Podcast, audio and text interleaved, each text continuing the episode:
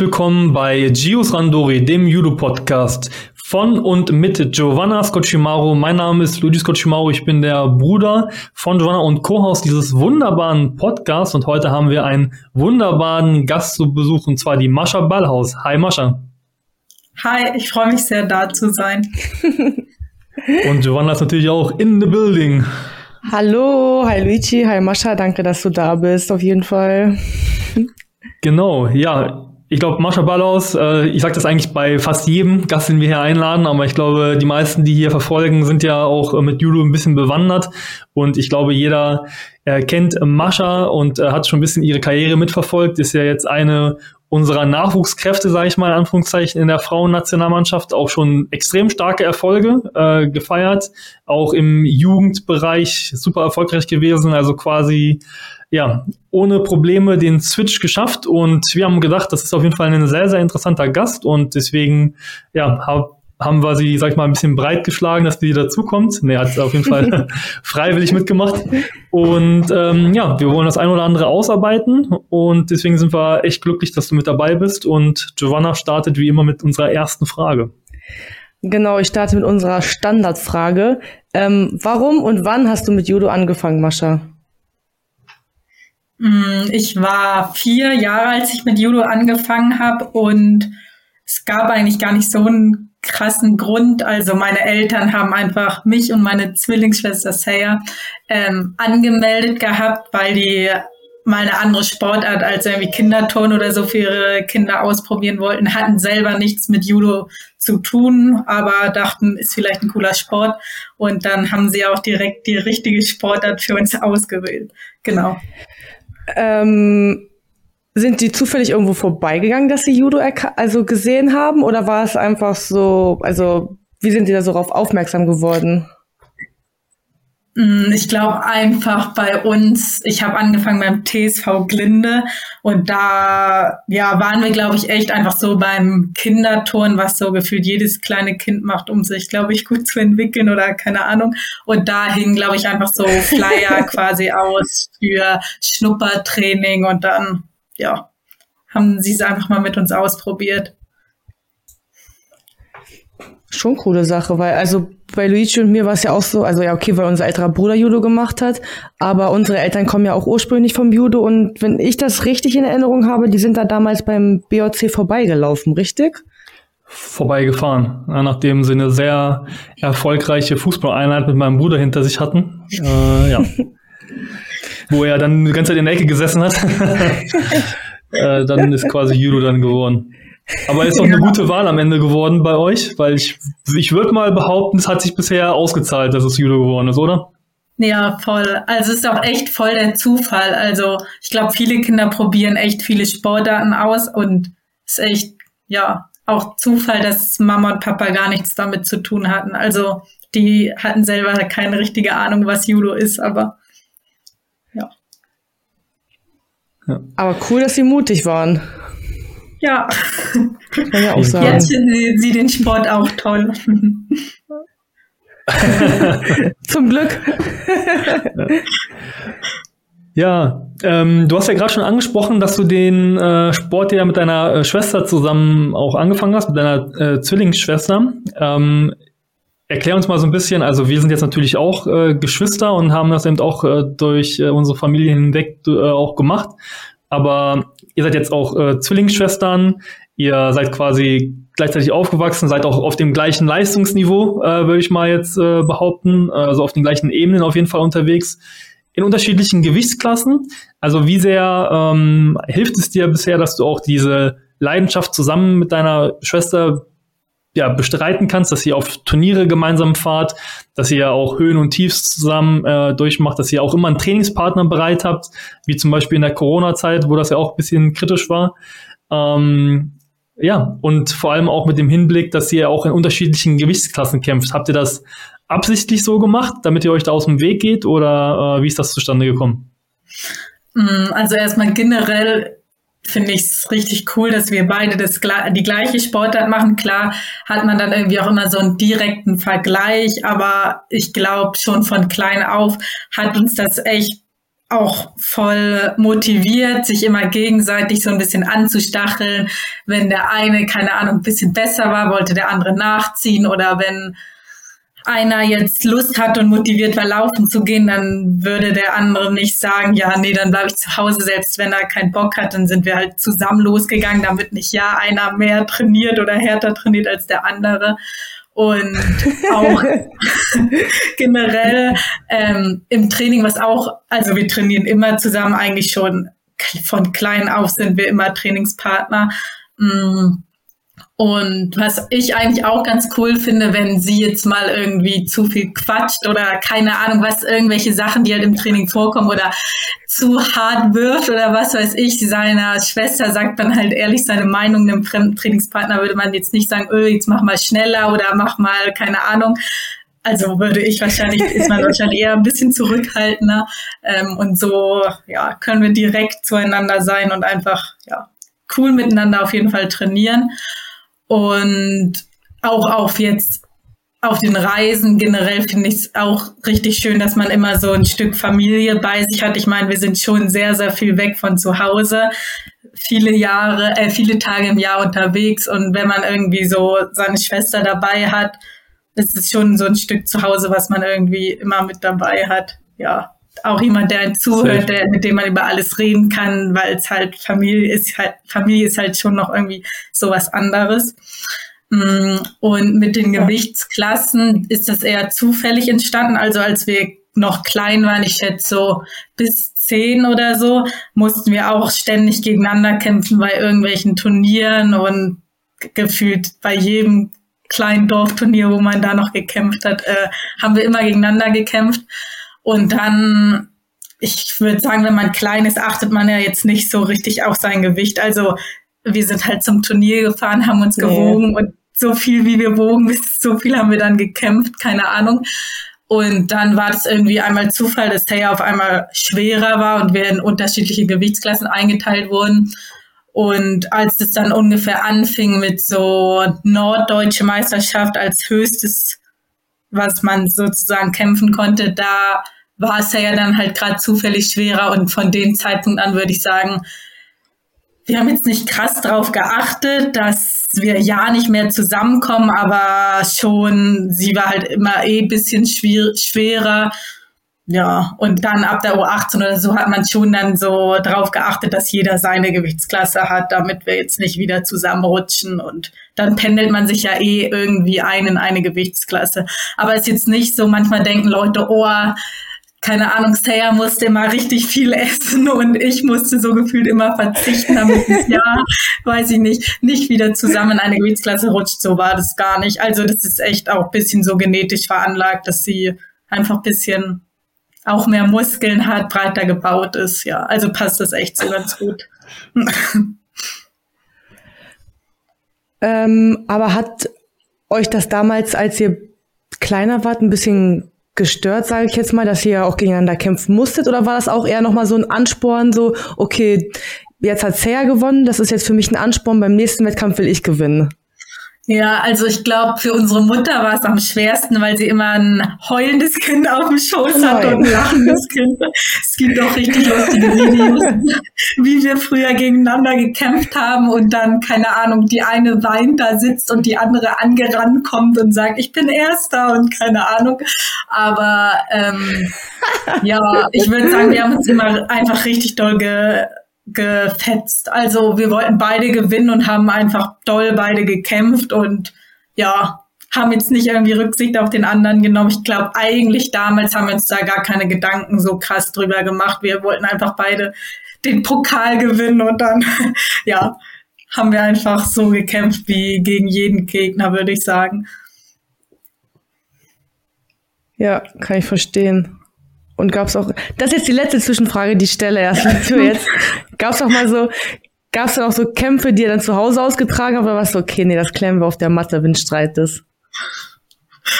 Also ich muss sagen, als wir kleiner waren, wir hatten äh, in meinem Zimmer so ein Bett, was man so ausziehen konnte zu so einem Doppel, Doppelbett, sage ich mal. Und ähm, ja da haben wir schon öfter, wenn uns langweilig war, auch zum Spaß irgendwie gekämpft und uns richtig gefetzt. Da hatten wir auch immer so eine Regel, jeder hat drei Leben und wenn man Stopp ruft, weil es zu doll wird, dann hat man ein Leben verloren. Und dann haben wir uns echt daran und manchmal kam Mama hoch und meinte, was macht ihr da? Und wir richtig am Kämpfen. Ja, nee, aber sonst, ich würde sagen, wir haben echt schon immer gerne gekämpft und auch bis heute kämpfen wir super gern gegeneinander, auch im Training fetzen wir uns auch heute noch voll, kämpfen jeden Tag gegeneinander und mögen das auch eigentlich. Ja. Also, dass ihr das damals noch auf dem Bett die Kämpfe ausgetragen habt, das muss, äh, das zählt, das zählt sich, glaube ich, aus, zahlt sich aus, muss ich sagen. Man, geil. Coole Sache eigentlich. Warum haben wir das nicht gemacht? Wir, wir haben nur auf dem Teppich nach dem Training. Wir haben auf dem Teppich, ja. Okay, wir switchen lieber zur nächsten Frage. Ja. ähm, 2017 bist du ja Vize-Kadettenweltmeisterin geworden und 2021 Vize-Europameisterin bei der U23. Ähm, wie wichtig waren dir selber diese Erfolge und was würdest du anderen Nachwuchs-Judokern mit auf den Weg geben, um zu sagen, so, ey, das ist mein Geheimrezept, dass ich erfolgreich geworden bin?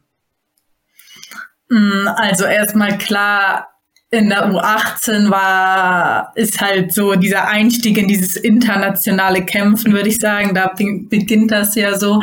Und da ist ja dann auch die WM U18 quasi das Größte, was man irgendwie kämpfen kann. Und damals war das schon oh, echt richtig, richtig cool für mich, sage ich mal, dass ich da dann Zweiter wurde und Zeyer wurde ja. auch parallel Erster. Also wir standen beide im Finale bei der WM. Das war echt damals sehr, sehr cool und schön für uns und motiviert dann natürlich auch weiterzumachen. Und ähm, zwischendurch so lief es dann bei den Höhepunkten, wurde ich, glaube ich, zweimal hintereinander Fünfter dann in der U21 bin und ja, dann kam halt dieser U23 Vize-Weltmeister, äh, Europameistertitel. Ähm, ja, ich würde sagen, das sind halt alles so Zwischenziele, die man dann halt in den jeweiligen Altersklassen erreicht. Aber eigentlich macht man das ja alles oder klar ist es dann cool in den Altersklassen, wenn du da auch erfolgreich bist, aber ich, muss sagen, mein Ziel war es schon immer einfach dann bei den Erwachsenen das auch zeigen zu können, weil ich glaube, es gibt viele, die sagen können, ja, in der U18 wurde ich, keine Ahnung, Weltmeister, Europameister. In dem, zu dem Zeitpunkt ist es ja auch richtig cool und du kannst ja auch nichts anderes erreichen. Aber ich glaube, am wichtigsten ist es, dass man das dann auch bei den Erwachsenen zeigen kann und dann es auch bis dahin durchhält.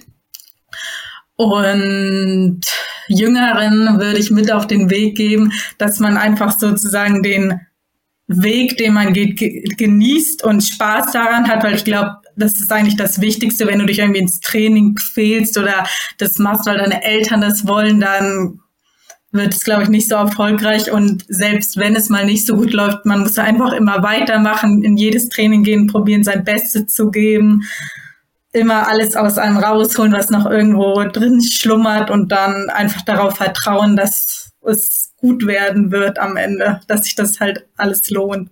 Und generell auch unabhängig von den Turnieren finde ich, dass so der Judo-Sport einem so viel gibt, man lernt so viele Leute kennen und es lohnt sich auf jeden Fall, da viel Energie reinzustecken und ja, die ganzen Ländermaßnahmen, die man so durchläuft, das gibt dann schon viel, würde ich sagen. Ja. ja, stimmt. Dem kann ich mich anschließen. Mhm. Es gibt wirklich viel. Ja. Ähm, du hast ja eine einleitend auch erzählt gehabt, ähm, da kommen wir vielleicht wieder ein bisschen zu, äh, hin zurück, dass du beim TSV Glinde ja, gestartet hast. Ist ja auch hier in Norddeutschland relativ bekannt. Also für die, die vielleicht nicht aus unserer Ecke kommen, es ist ja bei Hamburg. Ne? Ja. Ähm, und du bist ja dann auch... Schleswig-Holstein, ne? Muss ich kurz einwerfen? Ja, also okay. ist Schleswig-Holstein, aber ist 20 Minuten von Hamburg entfernt, Viertelstunde, 20 Minuten. Aber gehört zu Schleswig-Holstein, ja. Genau, okay. das, äh, das meine ich damit. Ähm, und dann bist du ja ab einem späteren Zeitpunkt auch äh, mehr und mehr in Hamburg auch äh, aktiv gewesen beim TA Albeck. Und ja, die Hamburger Judo-Szene ist natürlich äh, ja deutschlandweit bekannt und berüchtigt, sag ich mal so.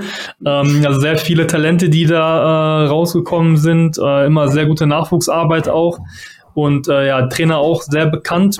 Äh, wie würdest du sagen, hat dir das damals geholfen, diesen äh, Schritt gegangen zu sein, dass du dann da auch mehr in Hamburg aktiv warst?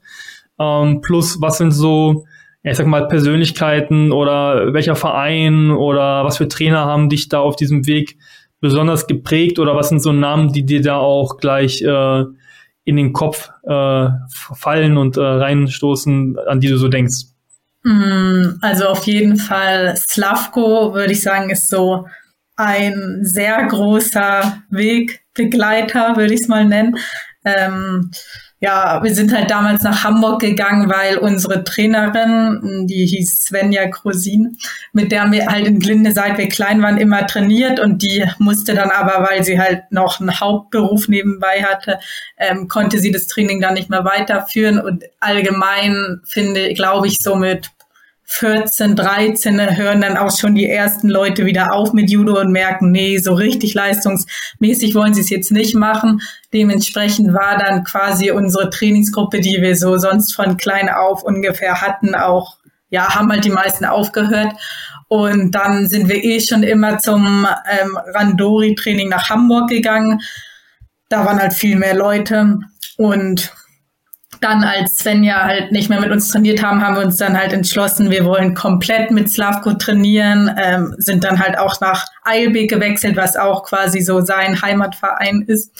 Ähm, ja, und ich würde sagen, das war auch eins der besten Schritte, die wir so gehen konnten, weil Slavko auch nochmal so einen ganz anderen Judo-Style äh, mit seiner serbischen Mentalität uns irgendwie beigebracht hat. Ähm, und ich glaube, das der Judo-Stil, den Slav gemacht, auch sehr gut so zu Say on Me gepasst hat, weil wir echt Bock haben, hart zu trainieren, schnelle Sachen zu machen, viele Randori und das ist halt auch so der Stil, den Slavko so fährt.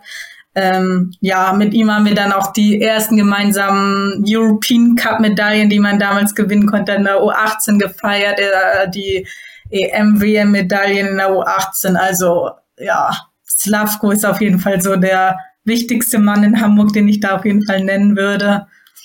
Ansonsten hatten wir echt viele gute Trainingspartner. Wer damals auch noch in Hamburg trainiert hat, war Miriam Buttgereit, mit der die halt auch in Glinde damals gestartet hat, ihre Judo-Karriere, sag ich mal.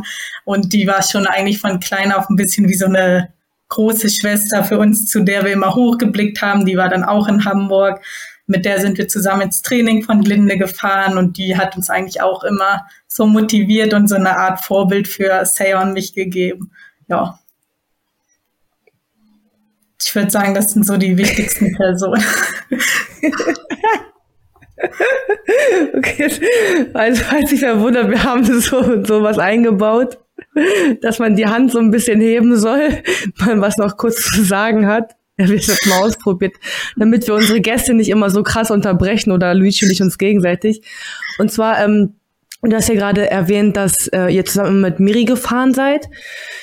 Ähm, was ich mich jetzt aber auch auf dem Weg kurz frage, seid ihr in Hamburg auch damals zur Schule gegangen oder auch in Glinde?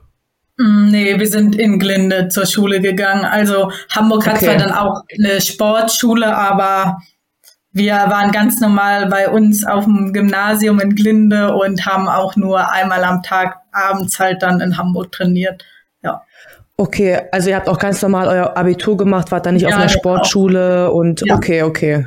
Aber die Schule hat euch auch unterstützt, wenn ihr dann mal gesagt habt, okay, wir müssen jetzt hier zum Trainingslager oder zu einer EM oder WM. Ja, also unsere Schule hat oder da war das schwierig. Nö, die haben immer gesagt, solange unsere Leistungen quasi in der Schule stimmen, ist denen das egal. Und also Saya und ich hatten jetzt nie so große Probleme in der Schule. Wir hatten tolle Freunde, die uns immer alles rübergeschickt haben. Und die Lehrer fanden das eher cool. Also unsere Schule hat das echt super unterstützt, auch als wir da in der U18 dann relativ erfolgreich waren. Nach der WM haben die da, keine Ahnung, Plakate in unserem Klassenraum aufgehängt, haben uns irgendwie so einen Kinogutschein geschenkt und so. Also die waren, auch unsere Schulleiterin, die waren richtig nett. Ja. Also, das geht jetzt mal an Herrn Pinch, weil der hört jede Folge. Warum habe ich damals keinen Kinogutschein gekriegt, als ich Europameisterin geworden bin? Falsche Schule. Können Sie nochmal nachholen. Falsche Schule, ja, kann echt sein. das ist aber schon süß, finde ich. Ja, also, die waren und auch die Lehrer nicht, waren alle mal sehr interessiert. Auch ganz viele von meinen ehemaligen Lehrern äh, folgen mir jetzt bei Instagram, schreiben da auch noch regelmäßig irgendwelche Nachrichten, verfolgen das immer noch. Also ja. Ja, doch, ich finde das irgendwie dann schon schön zu wissen, wenn man so einen ähm, positiven und bleibenden Eindruck auch bei den Lehrern hinterlässt und die halt trotzdem weiterhin noch daran Interesse haben, das zu verfolgen. Ja. Also habe ich natürlich auch ein paar Lehrer, ne? Ja, warst du noch auf der, also warst du auf einer Sportschule oder auch auf einer normalen Schule? Nee, ich war auch auf einer normalen Schule. Ja, also, ich glaube, manchmal ist es ähm, gar nicht, also ich will jetzt keine Sportschulen schlecht reden, aber ich glaube, habe das Gefühl, manchmal, wenn Kinder schon so früh auf so Sportschulen geschickt werden und dann da auch schon früh zweimal am Tag trainieren. Zum Beispiel in Hamburg hatte ich immer das Gefühl, das waren die die am wenigsten Bock auf Judo und Training hatten. Also irgendwie so, ich, ja. Ja, die wurden dann vielleicht zu sehr verheizt und was ja, ich halt genau. auch sagen, wie du halt auch selber sagst, man, das war immer so, wenn ich dann so zum Training durfte, ich hatte halt immer richtig Lust und ich wollte dann halt auch ins Training. Also ja. es gab wirklich selten, dass ich keine Lust aufs Training hatte und es gibt heute oder auch zu meiner jetzigen Zeit selten einen Tag, wo ich sage, okay, ich habe jetzt wirklich keine Lust auf das Training. Ja, genau, so ist bei mir auch. Und ich glaube, das ist halt echt ähm, eine schöne Sache und ich hoffe, ich kann mir das noch lange beibehalten. Ja, voll. Weiß man ja mal nicht. Warum lachst du so, Luigi? Nee. Achso, okay. Ich bin, ich bin einfach ein glücklicher Mensch, ja. Ich, ich sitze hier an einem äh, Abend mit euch zusammen und äh, kann von dem, also wie gesagt, äh, für alle, die die zuhören, also ich glaube, äh, ihr wisst ganz genau, dass ich natürlich äh, weit weg bin, äh, erfolgreich mäßig auf ganz anderen Ebenen unterwegs bin. Ähm, und ich würde einfach nur noch sagen, also wenn ich hier zuhöre, das ist wirklich, also alle, die die jetzt zuhören, das ist wirklich Wissen aus allererster Hand, wirklich von unseren absoluten Top-Athleten, was ihr hier bekommt. Also nutzt diese Chance, hört gut zu, ihr kriegt ja wirklich guten Input und teilt vor allem auch, ja, damit immer mehr Leute davon mitbekommen und äh, damit auch mehr Leute an dieses Wissen rankommen, weil ich glaube, es schadet am Ende nicht, wenn mehr und mehr Leute da dabei sind. Von daher kann ich nur sagen, ich bin ein glücklicher Mensch, dass ich hier dabei sein darf gerade. Okay. Wenn ich jetzt im Geschichtsunterricht habe, ich natürlich super aufgepasst, also wir sind Primärquellen. Ja, genau. Wollte ich nur noch mal kurz äh, anwählen. Okay. Ähm, ich würde mal rübergehen zur nächsten Frage. Und zwar, 2019 habt ihr euch dazu entschlossen, also Seya und du, dass ihr nach, von Hamburg nach München an den Olympiastützpunkt wechselt. Und warum genau habt ihr euch für München entschieden? Und vermisst jetzt auch manchmal, dass eure Familie weit weg ist und wie weit seid ihr noch verbunden an Norddeutschland? Mm, also damals haben wir so ein bisschen geguckt, was für Trainingspartner sind an welchen Stützpunkten. Eigentlich waren wir jetzt ja offen für alles, würde ich mal sagen. Aber wir wollten dann halt so ein bisschen gucken, wenn man dann eh schon wegzieht, wo man glaubt, ja, wo man sich am meisten auch verbessern kann. Und damals war halt auch Lorenz Trautmann unser U21-Bundestrainer, mit dem haben wir uns richtig gut verstanden und der ist ja auch in München. Und gleichzeitig waren in unserer Gewichtsklasse jetzt echt in München schon viele Trainingspartner, zum Beispiel Amelie und Theresa Stoll sind ja, kämpfen ja auch beide bis 57 oder haben bis 57 Kilo gekämpft. Ähm, dann, keine Ahnung, Nathalie Kohlein, ich weiß jetzt nicht, wer zuhört, wer die noch kennt, die haben jetzt alle drei inzwischen aufgehört, aber insgesamt waren echt viele leichte Trainingspartner da, auch relativ starke, weshalb wir dachten, für Randori-Einheiten ist das echt gut. Und ja, der dann noch zusätzlich, dass wir uns gut mit Lorenz verstanden haben und so auf ihn als Trainer, sage ich mal, vertraut haben und dass es mit ihm auch gut funktioniert hat, dachten wir, warum nicht? Ist zwar von Hamburg so gefühlt der weit entfernteste Ort, den wir uns hätten aussuchen können. Ähm, aber im Endeffekt, glaube ich, so. ist es jetzt auch egal, ob du in Köln oder München als Beispiel lebst. Ich glaube jetzt nicht, dass du dann so viel öfter zu Hause bist, wenn du dir zwei Stunden, drei Stunden weniger Fahrt äh, ja, sparst. Also genau. Und Hamburg vermissen wir schon, würde ich sagen, aber inzwischen halt unsere Eltern, unser Opa, die sind noch in Hamburg, die man echt vermisst und vielleicht ein, zwei Freunde. Aber mit so vielen Leuten aus der Schule haben wir jetzt auch nicht mehr Kontakt und man baut sich dann ja irgendwie auch so ein neues Umfeld auf. Ich lebe jetzt mit meinem Freund hier in München, Seya ist auch mit ihrem Freund hier in München. Wir haben Freunde hier, unser ganzes Umfeld ist eigentlich jetzt in München, deswegen fühlt man sich hier wohl und ist jetzt gar nicht, dass man so krass Heimweh hat. Klar freuen wir uns immer, wenn wir in Hamburg sind, da durch den Hafen spazieren gehen, fühlt sich das trotzdem noch wie Heimat an, aber prinzipiell sind wir echt nicht mehr häufig zu Hause. Also ich glaube, letztes Jahr war ich vielleicht dreimal nur in Hamburg das ganze Jahr über, weil wir halt so viel unterwegs sind. Und wenn man dann mal ein freies Wochenende hier in München hat, dann genießt man das auch mal nicht wieder unterwegs zu sein mit seinem Koffer. Und ja, deswegen hat es nicht so oft reingepasst. Aber unsere Eltern sind auch relativ häufig, also ich würde sagen, alle zwei, drei Monate sehen wir uns auf jeden Fall, alle zwei Monate oder so. Äh, die kommen auch öfter mal nach München zu Besuch, machen sehr gerne in den Bergen Urlaub. Dann sehen wir die eigentlich auch regelmäßig. Also passt das eigentlich alles so.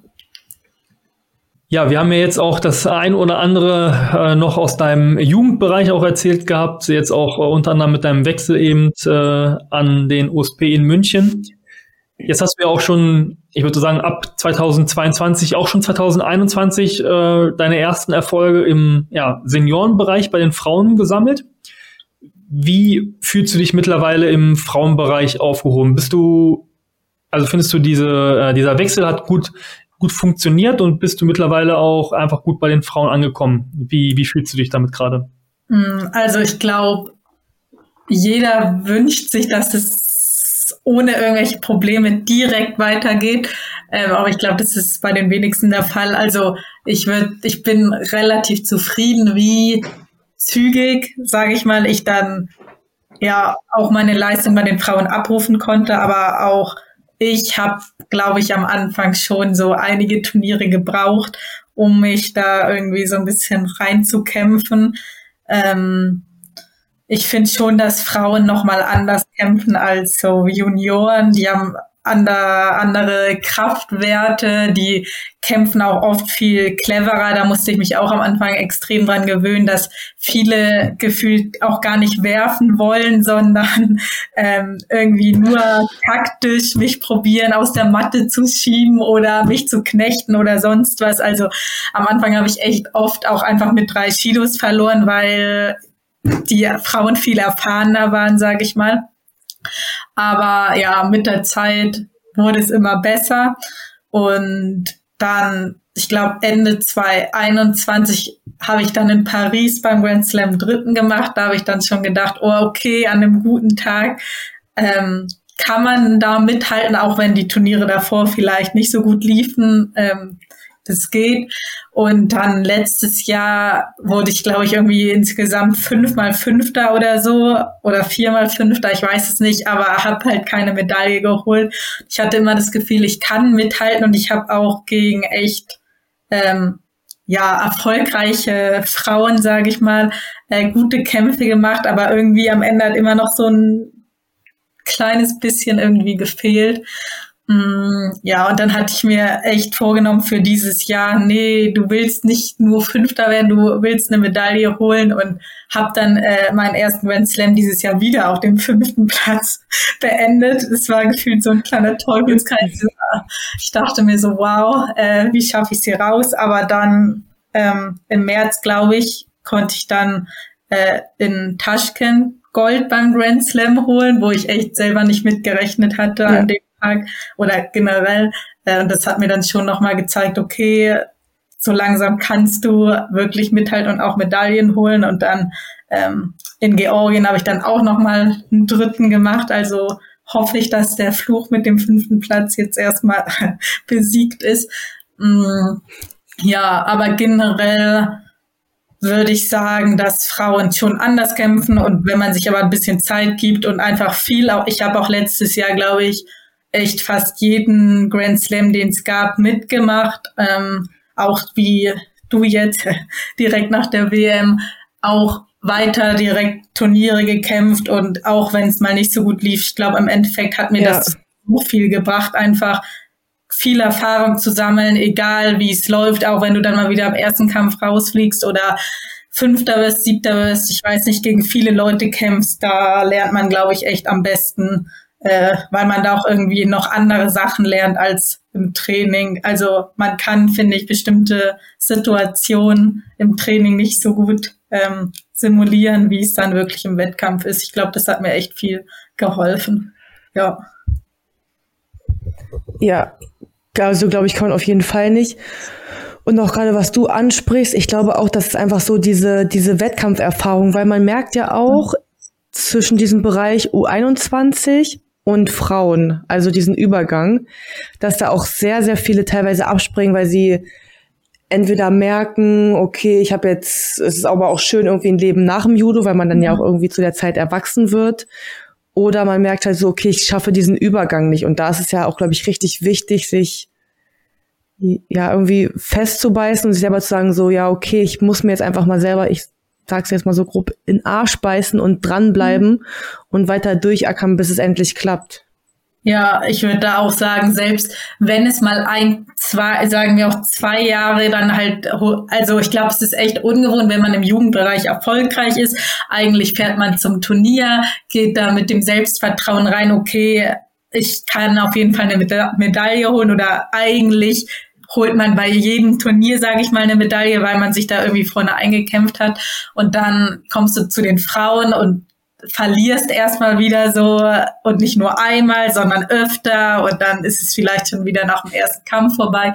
Klar, es ist hart, aber ich glaube, man muss einfach darauf vertrauen, dass man einfach die ganze Zeit weitermacht und ja, wenn man nicht aufgibt und einfach daran glaubt, dass es auch wieder besser wird. Und ich glaube, da muss man erstmal so ein bisschen durch und dann wird es auch irgendwann wieder besser, wenn man einfach weiter trainiert. Ja. Ja. Ja, das denke ich auch. Also dem, dem kann ich mich nur anschließen. Ähm, wir haben ja eben gerade so ein bisschen schon gesprochen über den Übergang, dass man ja, man kommt aus der Schule raus und ähm, ja, man muss sich ja das Leben auch sonst noch versuchen, irgendwie fi zu finanzieren. Wie läuft das bei der Finanzierung mit dir ab? Also studierst du gerade, bist du irgendwie beim Bund oder beim Land angestellt? Äh, nimm uns einfach mal mit. Mm, also ich bin seit 2021 im Januar bei der Bundeswehr, da in der Sportfördergruppe, habe da einen Platz bekommen, äh, wo ich echt sehr froh drüber bin, weil äh, ja man halt eine, eine gute Unterstützung und Finanzierung von denen bekommt, aber trotzdem auch ja viele Freiräume. Zum Beispiel mache ich nebenbei noch ein Studium in Ernährungswissenschaften, was ich auch echt wichtig finde. Also ich glaube, wenn die Bundeswehr einem jetzt nicht genehmigen würde, irgendwie nebenbei noch eine sich anders weiterzubilden, dann hätte ich das damals auch nicht gemacht. Aber so ist es halt echt eine optimale ähm, Bedingung, dass ich gut trainieren kann, dass ich trotzdem mir finanziell jetzt keine Sorgen machen muss, wie ich irgendwie meine Miete oder so bezahlen. Also ich kann mich ähm, voll auf den Sport konzentrieren und nebenbei halt mir irgendwie noch so ein zweites Standbein aufbauen, falls oder wenn ich dann irgendwann mal sage, jetzt ist genug mit Leistungssport und ich möchte irgendwie ins normale Berufsleben einsteigen, dass man dann da sich nebenbei auf jeden Fall noch äh, irgendwie so ein Backup schafft, genau. Das dauert aber hoffentlich noch ein paar Jahre. Ja, ja.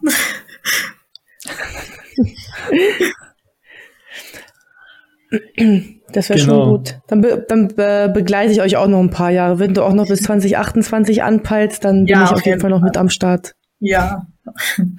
ja, mindestens. Ne? Ihr seid doch jetzt äh, 22? Ja. 22. Genau, 2000er Jahrgang. Also da habe ich noch ein paar Jahre vor mir hoffentlich. Ja. ja. Aber das ist ja ganz gut. Du kannst ja mit der Zeit genau messen, dann wärst du ja quasi 28. Nicht quasi, ja. aber. Ja. Das ist doch ein gutes da Alter. Noch, ja. Da ist auch noch 2032 drin. Ja, genau. Jetzt übertreibt noch und machst am besten noch wie Filzmoser bis äh, ja, 36. 36 und ja, wenn Spaß macht.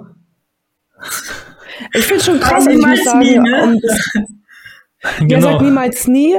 Ich muss auch sagen, also auch größten Respekt von mir eigentlich auch an Sabrina Filzmoser, dass sie das halt so ähm, so so gemacht hat auch oder auch so mhm. durchgezogen hat. Die hat ja jetzt auch noch in Linz gekämpft gehabt und wo ich dachte so, wow, eigentlich hast du dein Karriereende schon vor zwei Jahren so ähm, ja. angekündigt und dann trotzdem noch irgendwie zu sagen, ich kämpfe ja noch in Linz. Also schon beeindruckende Persönlichkeit. Das hat man auch in, in Linz gemerkt. Also finde ich auch Hut ab und coole Sache.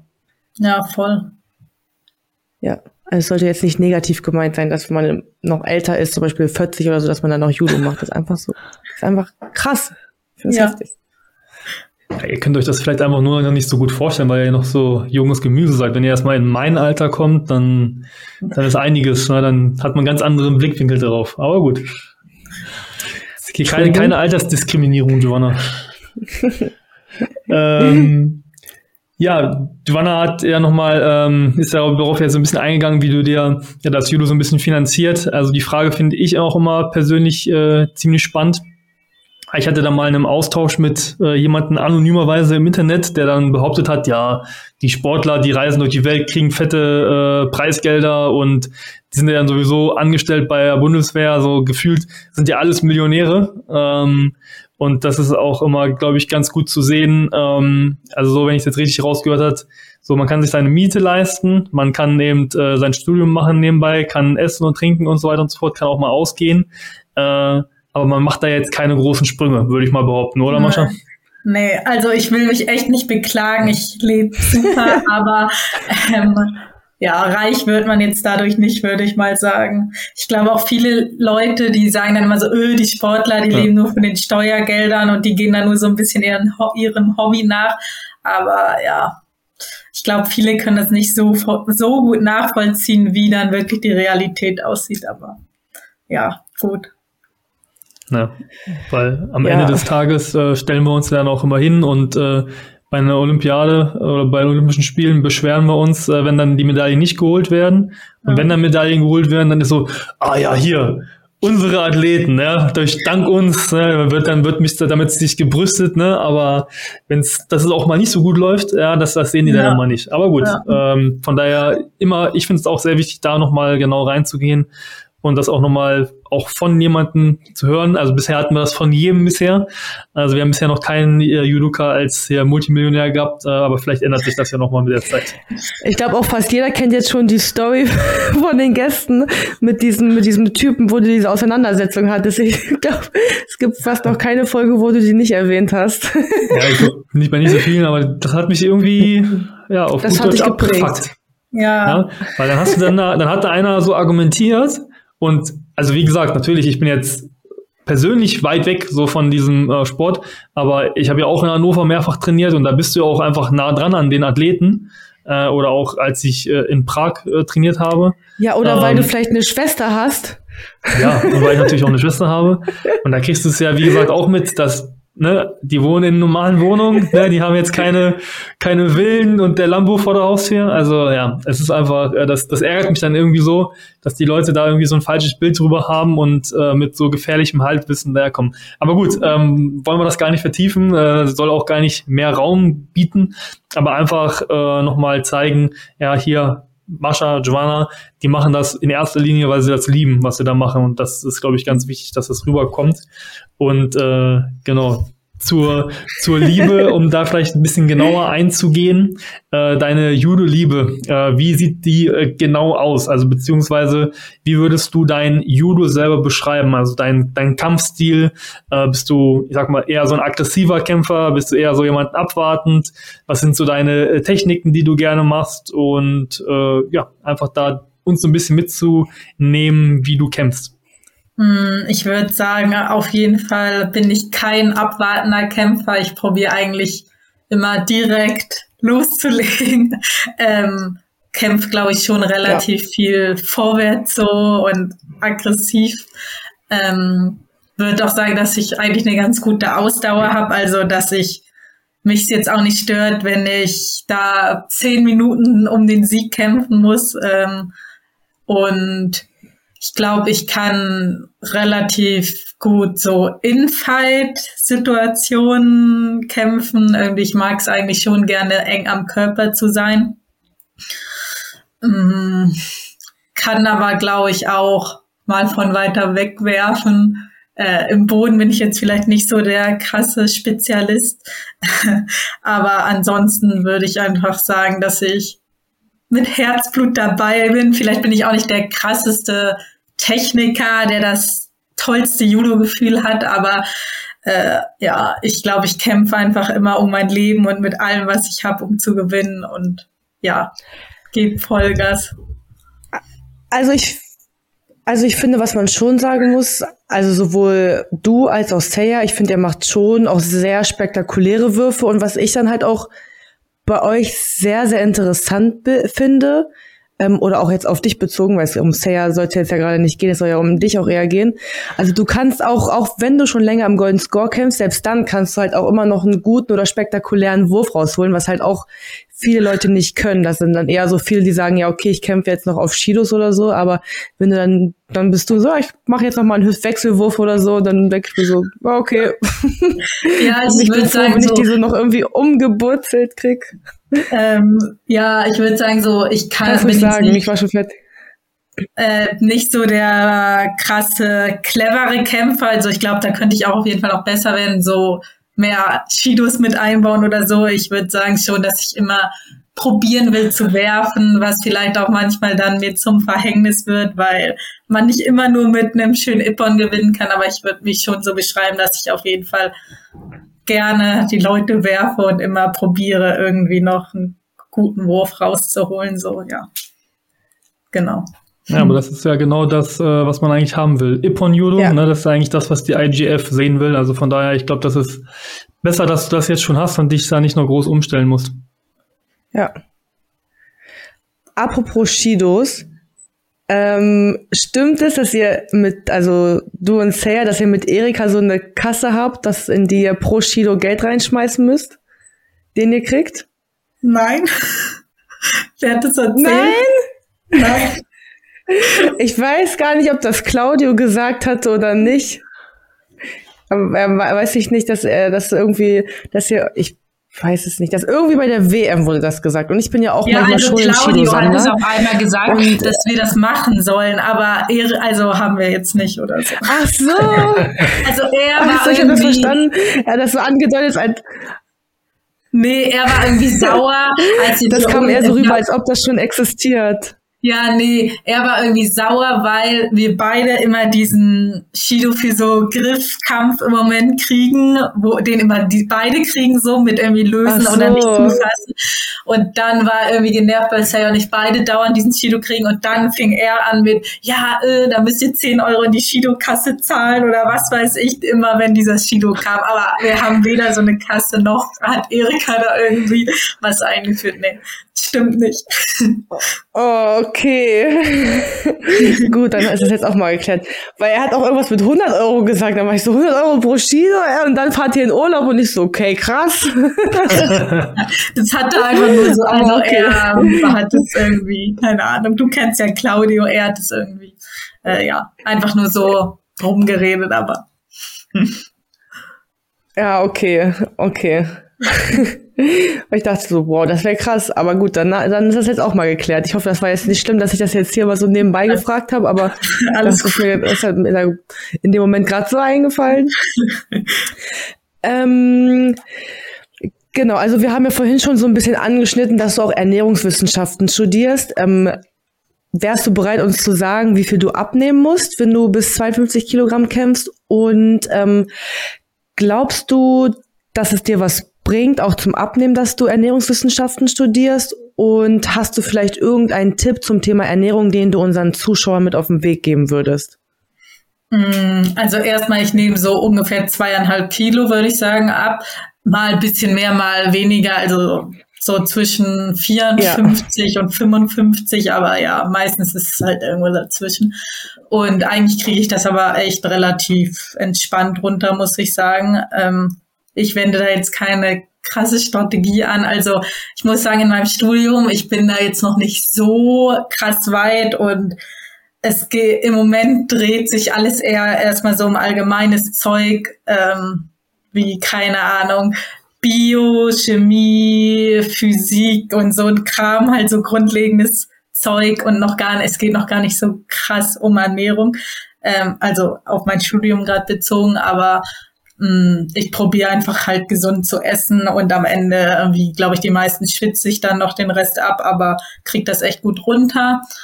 Und ich glaube, als Tipp würde ich einfach sagen, so von allem etwas. Ich glaube, man darf sich nicht immer irgendwelche Sachen verbieten oder sagen, man muss jetzt immer gesund essen. Ich persönlich esse ehrlich gesagt einfach, worauf ich Lust habe und probiere, dass es halt ausgewogen ist. Dann, wenn man mal einen Cheat Day hat, dann probiert man halt aber auch mal wieder zwei Tage oder so bisschen gesünder zu essen. Aber wenn ich Bock auf Schokolade oder so habe, dann esse ich auch Schokolade. Ich würde einfach sagen, die Menge macht das Gift und ja, man sollte sich nicht so krass was verbieten, einfach von allem ein bisschen und halt alles in Maßen. So, so fahre ich eigentlich immer. Oder unter der Woche probiere ich gesund zu essen und dafür esse ich aber ab Freitagabend bis Sonntag alles, worauf ich Bock habe oder so, ja. Genau. Warum äh, hast du dich damals dann genau für diesen Studiengang entschlossen? Also es ist ähm, wir hatten ja auch den einen oder anderen hier auch schon im, im Podcast auf, wo man gesehen hat, ähm, der Karriereweg, der danach eingeschlagen wurde, hat zumindest Überschneidungen mit dem Thema, also mit dem, mit dem Sport, mit dem Judosport gerade so ein bisschen gehabt. Ähm, warum hast du das gemacht und was ist die langfristige Idee dahinter? Was möchtest du dann später mal vielleicht werden? Hm, also generell finde ich Ernährung sehr interessant. Ich glaube, dadurch, dass wir jetzt auch vielleicht eine Sportart mit einer Gewichtsklasse machen, äh, spielt, glaube ich, auch schon von klein auf so Ernährung, äh, Gewicht und all sowas mehr im Fokus als vielleicht bei anderen Sportarten. Und ja, ja. ich finde es zum einen echt interessant und zum anderen könnte ich mir echt gut vorstellen, vielleicht auch nach dem Sport, dadurch, dass man vielleicht auch keine Ahnung, leichter Connections zum OSP oder zu irgendwelchen Verbänden herstellen kann, dass ich dann auch auf jeden Fall so ja mit Sportlern arbeite, vielleicht echt an einem Olympiastützpunkt irgendwelche Athleten betreue, ob sei es jetzt Abnehmen, Muskelaufbau, also schon so eine beratende Funktion äh, einnehme, weil ja, ich glaube, so ganz ohne Sport könnte ich jetzt auch nicht und ich glaube, mir würde es auf jeden Fall Spaß, Spaß machen, dann auch mit Sportlern weiterhin so zu arbeiten. Mm. Oder was ich mir auch gut vorstellen könnte, irgendwie noch, keine Ahnung, eine Ausbildung zusätzlich nach dem Sport oder irgendwelche Fortbildung zu machen, dass man vielleicht noch so ein lizenzierter Fitnesstrainer oder so zusätzlich ist zu dem abgeschlossenen Studium mit Ernährungswissenschaften. Ich glaube, so Personal Training, äh, Ernährungsberatung, sowas ist, glaube ich, in unserer heutigen Zeit eh immer mehr gefragt. Und wenn man dann, glaube ich, so ein Komplettpaket anbieten kann mit, keine Ahnung, irgendwelche Leute betreuen, den Trainingspläne schreiben, gleichzeitig aber auch die Ernährung mit reinbringen. Ich glaube, dass ich, dass mir das sehr viel Spaß bringen würde. Ja. Deswegen habe ich mich dafür entschieden damals. Ja, ich, ich glaube halt auch, also was auch für dich ausspricht, du hast halt nochmal ganz andere Erfahrungswerte und also ähm, du kannst dann zum Beispiel auch jemanden sagen, so, okay, wenn du jetzt einen extremen Ernährungsplan willst oder auch mal kurz extrem abnehmen willst, kann ich dir dabei helfen.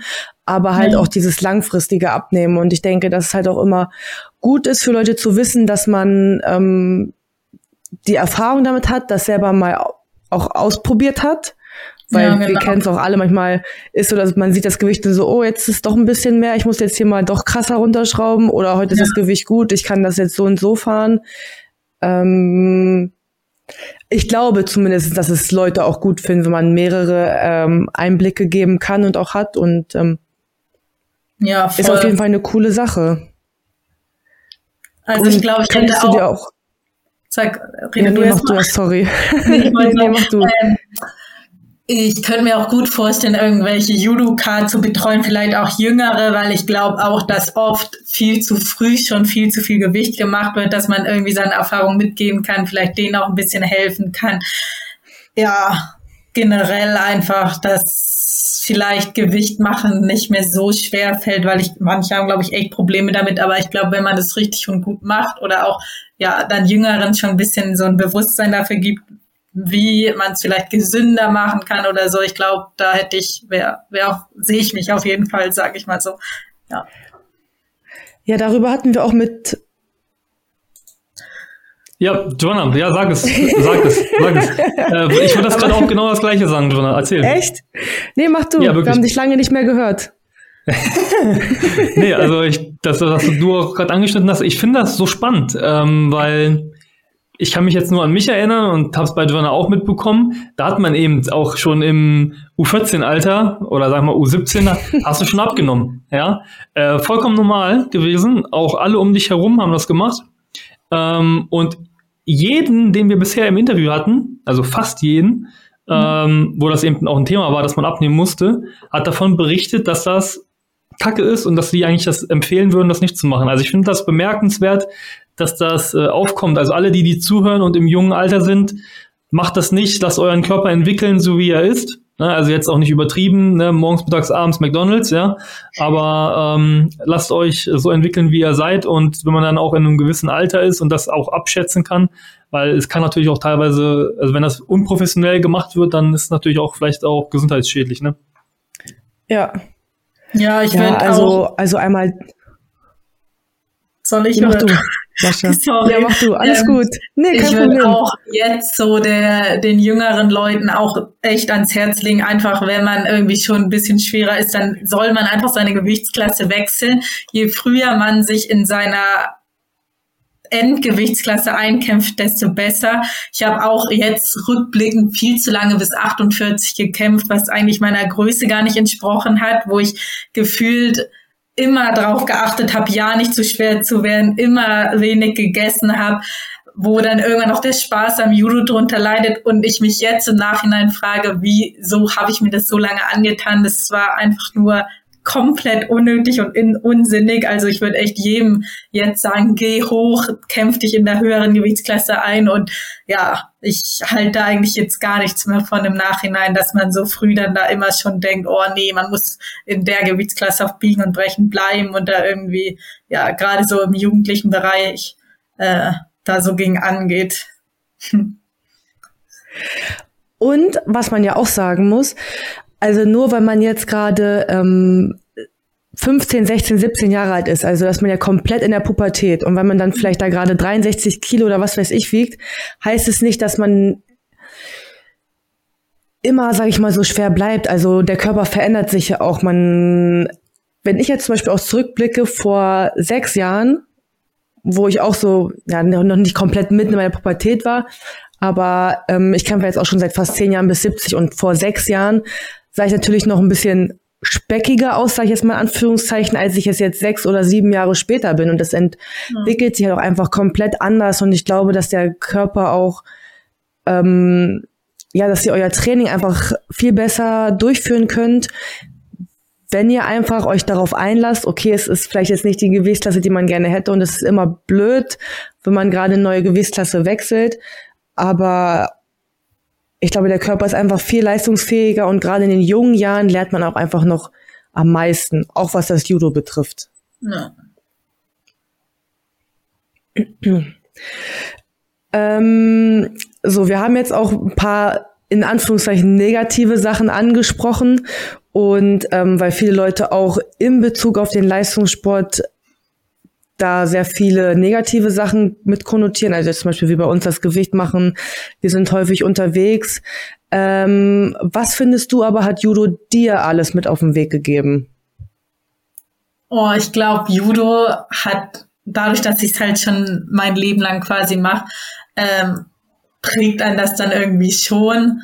Ich glaube zum einen auf jeden Fall, dass man seine Ziele verfolgen sollte, dass man sich einfach nicht unterkriegen lässt. Ich glaube, das Coole ist, dass man sehr ehrgeizig ist. Ich glaube, das hilft einem auch später dann irgendwie im weiteren Leben, sei es im Beruf oder sonst was, dass man, glaube ich, nicht der Charakter ist, der irgendwie auf der faulen Haut liegt, sondern der sich gerne misst, der motiviert ist, der immer so sein Maximum irgendwie rausholt. Ich glaube auch, dass man sich dann bestimmt nach dem äh, Judo irgendwelche anderen Ziele setzt, die man erreichen will. Ich glaube, das auf jeden Fall. Und auch wenn es mal nicht so gut läuft, dass man nicht aufgibt, egal was vielleicht das Umfeld sagt, was über dich geredet wird, was, keine Ahnung, im Hintergrund da irgendwie so passiert, dass du selber nicht aufhörst, an dich zu glauben, sondern immer weitermachst, das auf jeden Fall. Und ich glaube auch dadurch, dass Judo ja so ein sehr respektvoller Sport ist, würde ich sagen.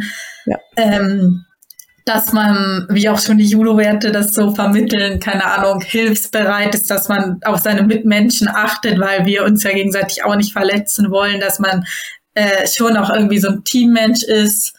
Ich glaube schon, dass man das sehr viele Werte so mitgibt, die oder positive Eigenschaften, die man auch schon von klein auf lernt, dass man ja, auch wenn man, keine Ahnung, verliert, nicht ausrastet. Ich glaube, da gibt's sehr viel, was einem schon dann vom, von klein auf so eingetrichtert wird und was man dann irgendwie auch in seinem normalen Leben so verinnerlicht.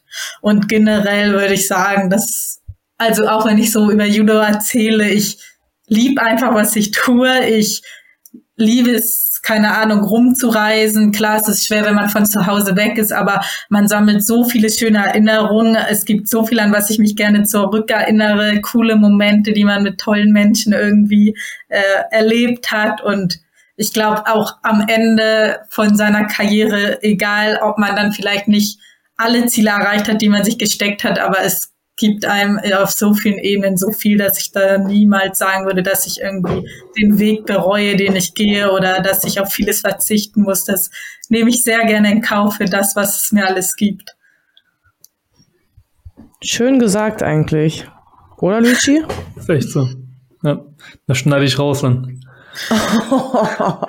Das, das kommt als unser erstes Short dann.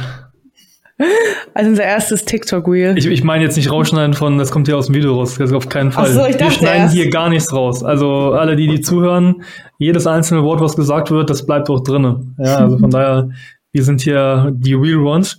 Ähm, aber ganz äh, witzig, genau, ganz wichtig, dass du es gerade angesprochen hast mit deinen Zielen, weil das ist tatsächlich auch gleich äh, unsere nächste Frage. Ähm, was sind denn deine nächsten Ziele, die du persönlich hast? Hm, also ich glaube, so das nächste ganz große Ziel ist auf jeden Fall halt nächstes Jahr äh, die Olympischen Spiele in Paris, dass ich da auf jeden Fall dann am Start sein werde. Ich glaube, ähm, ja, das ist so von jedem, der so Leistungssport macht, irgendwie so ein kleiner Kindheitstraum vielleicht schon irgendwie, der immer weit weg war, aber jetzt immer näher kommt und vielleicht auch jetzt langsam so zum Greifen nah ist. Ähm, deshalb ist das auf jeden Fall so das primäre Ziel für nächstes Jahr. Aber ansonsten will ich eigentlich bei jedem Turnier gut sein, probiere für jedes Turnier hart zu trainieren. Das, wenn man Erfolg hat, macht das Spaß natürlich, das motiviert einen, das äh, ist so die Bestätigung für das, was man tut. Deswegen für dieses Jahr auf jeden Fall ähm, noch so ein paar Medaillen vielleicht auf der IGF-Tour, das wäre schon schön. Genau. Ähm, nehmen wir jetzt an, du bist am Ende deiner Karriere angekommen, hast ähm, alles erreicht, was du dir irgendwie erträumt hast. Ähm, beziehungsweise sag uns selber einfach mal, auf was möchtest du zurückblicken, wenn du, sagen wir, wir sind im Jahr 2036, äh, genau, auf was möchtest du zurückblicken, was du alles, was hast du alles geschafft? Ähm, nimm uns da mal mit. Mm, Nenn ruhig boah. prägnante Ziele. Also du kannst auch sagen, ja. ey, so ja, ich möchte unbedingt äh, Olympiasiegerin werden, ich will unbedingt eine Weltmeisterschaftsmedaille holen, unbedingt eine Ehemedaille. Ja, also auch allgemein. Vielleicht auch äh, noch Punkte, was hätte ich gerne anders gemacht? Ähm, Oh, ich glaube auf jeden Fall, klar ist so, das Größte, was man irgendwie erreichen kann, eine Olympiamedaille. Also ich würde da jetzt gar nicht konkret von Gold sprechen. Klar ist Gold die schönste Farbe, aber ähm, ich glaube, es ist schon sehr, sehr schwer, einen Olympiatitel zu gewinnen. Deshalb auf jeden Fall eine Medaille wäre schon ein Traum, aber wenn nicht, bin ich auch sehr, sehr glücklich, wenn ich vielleicht ein, zwei Mal auf jeden Fall dabei ähm, gewesen bin. Und ich hätte schon auch gerne eine EM-Medaille und eine WM-Medaille im Erwachsenenbereich. Auch Farbe jetzt erstmal primär egal, dass man sagen kann, man hat so auf den größten Ebenen, die es gibt in seiner Sportart, geschafft, unter die besten drei zu kommen.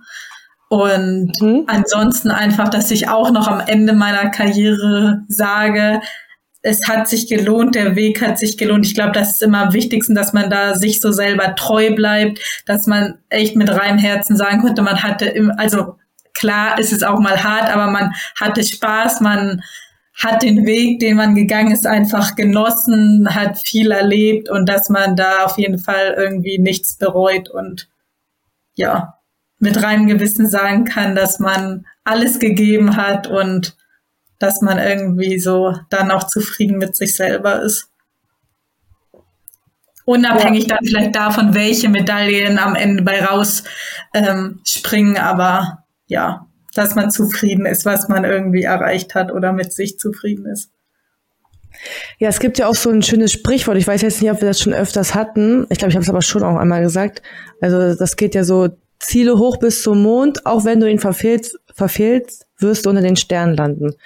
Und das finde ich eigentlich auch immer richtig schön, weil, okay, natürlich, wir stecken unsere Ziele auch manchmal hoch und wir wollen auch immer das Bestmöglichste erreichen, weil du hast ja auch gesagt, wir als Leistungssportler, wir sind immer sehr ambitioniert und wollen ähm, das Bestmögliche aus uns rausholen. Aber auch wenn wir vielleicht nicht immer zu 100 Prozent das schaffen, was wir erreichen, sind wir, glaube ich, auch häufig auch mit dem sagen wir, wir wollten Erster werden, aber wir sind Dritter geworden, sind wir am Ende des Tages ja auch mit zufrieden, weil es ist ja auch erstmal eine Leistung, die man schaffen und erreichen muss.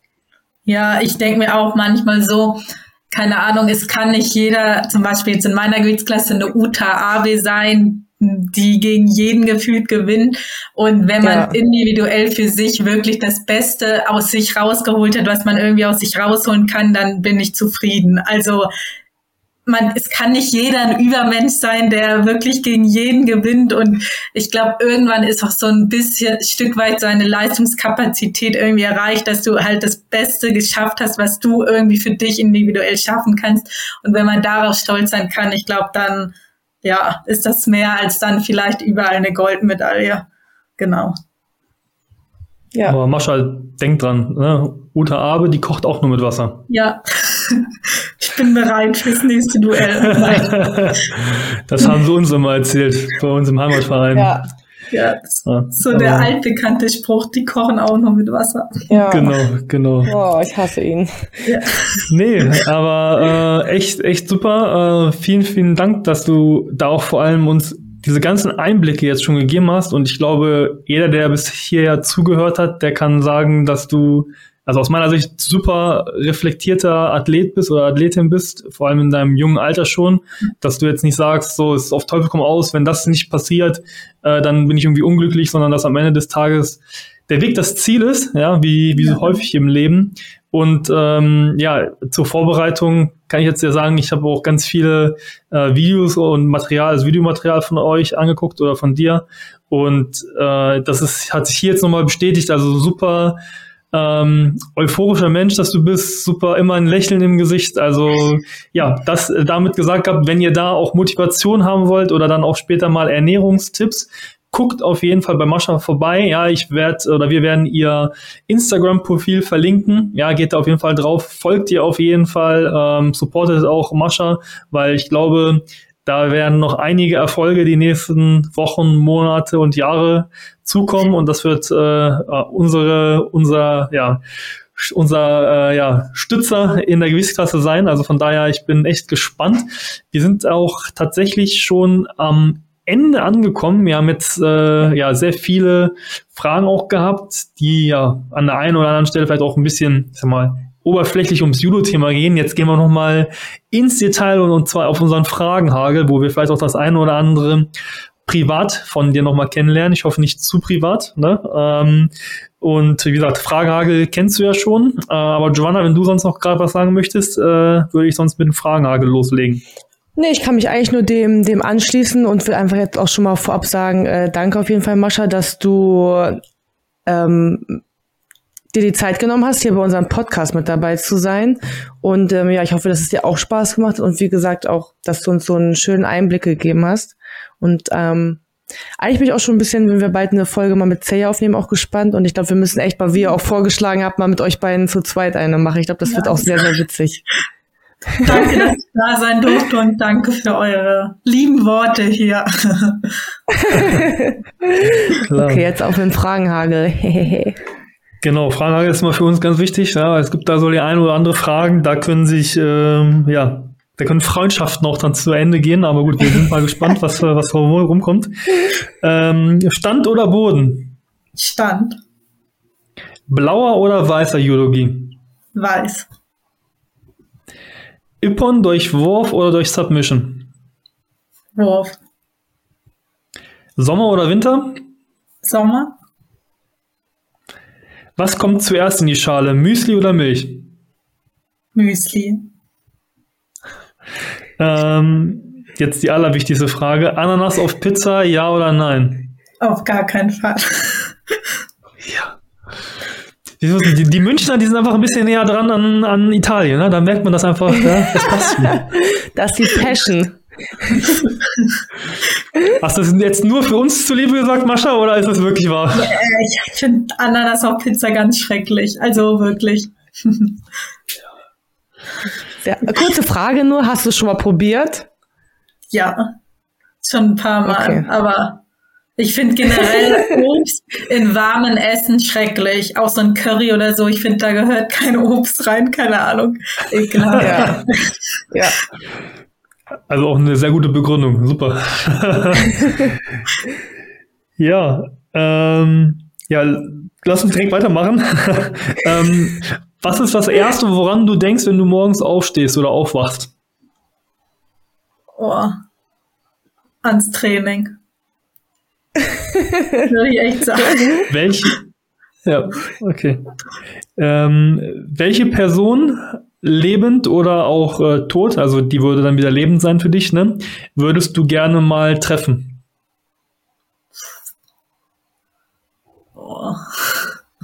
Hm.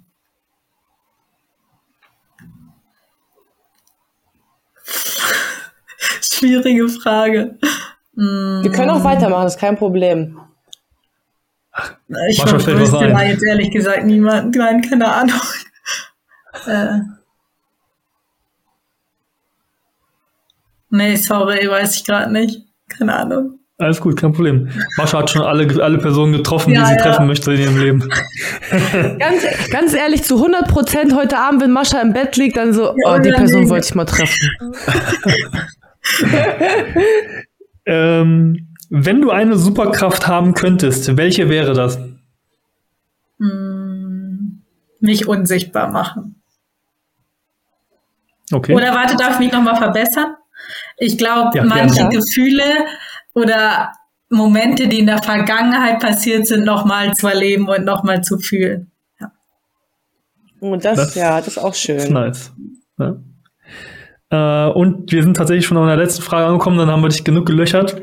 Und zwar, ich heiße Mascha, also vervollständige den folgenden Satz. Ich heiße Mascha Ballhaus und ich bin.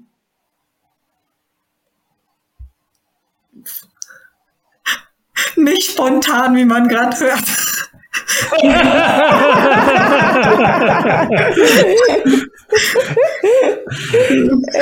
aber ich glaube, mir würde es genauso gehen, aber es ist eine gute Antwort.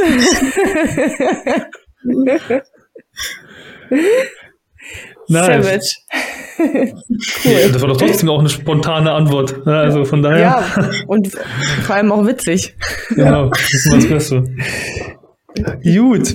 Äh, ja, Mascha, also wie gesagt, ich kann es jetzt nochmal sagen, wir hatten es äh, eben gerade auch schon mal gesagt gehabt, aber ich glaube, das ist, ähm, das man kann man es nicht zu häufig sagen. Also mir hat es super viel Spaß gemacht und wie gesagt, ein super fröhlicher Mensch, der du bist, also strahlst richtig nach außen und Also, wie gesagt, jeder, der hier zuhört, geht auf jeden Fall bei Mascha vorbei, folgt ihr auch.